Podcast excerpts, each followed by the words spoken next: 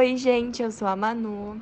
E eu sou a Júlia. E no podcast de hoje a gente vai falar sobre uma visita virtual que a gente teve acesso ao Tech Park da Fevale.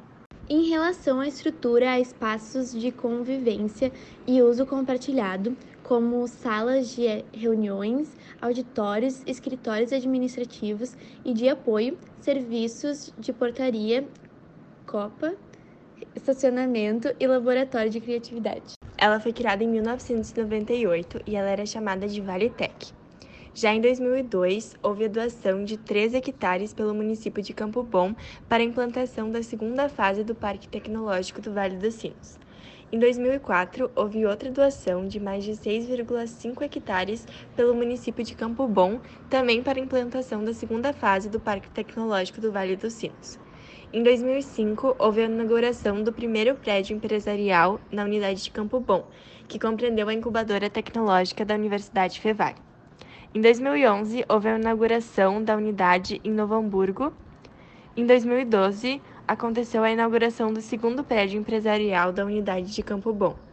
E também aconteceu a doação de mais de 10 hectares pelo município para ampliação do parque tecnológico.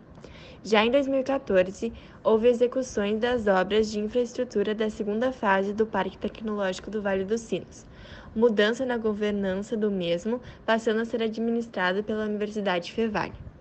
Em 2015, houve alteração do nome do Parque Tecnológico da Fevale para Tec Parque e reposicionamento. Com um foco na inovação e no empreendedorismo, o Fevale Tech Park está integrado à estrutura da Universidade Fevale e possui caráter multicampus e multissetorial, o que contribui para o desenvolvimento local e regional. Ele movimenta o mercado industrial da região, pois ajuda empresas que estão começando a se inserirem no mercado de trabalho. O processo de incubação possui duas fases. A primeira, chamada de pré-incubação, é onde o empreendedor vai participar de uma capacitação que o objetiva a desenvolver o plano de negócios da empresa.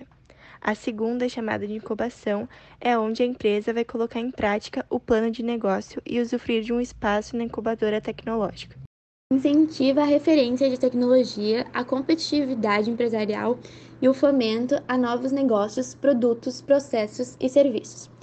Já que o objetivo da Fevale Tech Park é justamente promover a aproximação da universidade com as empresas. E essa aproximação, Ju, é uma das características da atual etapa de industrialização, onde as empresas hoje estão sendo treinadas e criadas para serem mais acessíveis, tanto para próximos negócios quanto para os seus clientes. Além de usarem muito a tecnologia, seja em programas, nas redes sociais ou em outras plataformas digitais. Na carta de resíduos, existe uma área denominada GPQ Gestão de Produtos Químicos que visa estudar e se adaptar a diversos tópicos dessa gestão dentro da empresa. Desta forma, a equipe júnior de engenharia química fornecerá serviços de descartes direcionados, otimizará o gerenciamento e ajustará os regulamentos. Um exemplo de empresa é a Poliquímica Indústria e Comércio de Produtos Químicos, LTDA. No mundo empresarial atual, existem diversos vocabulários que se derivaram da língua inglesa, entre eles, nós temos o termo follow-up, que é o acompanhamento ou avaliação de algo que já foi feito. Feedback, que é receber uma resposta de algo tanto positiva quanto negativa. Master Plan, que é o plano mestre de produção. E Labor, que significa mão de obra. Empresas que abordam as questões de sustentabilidade são SS Engenharia Ambiental, Soleda Energia Solar e Delta Lab.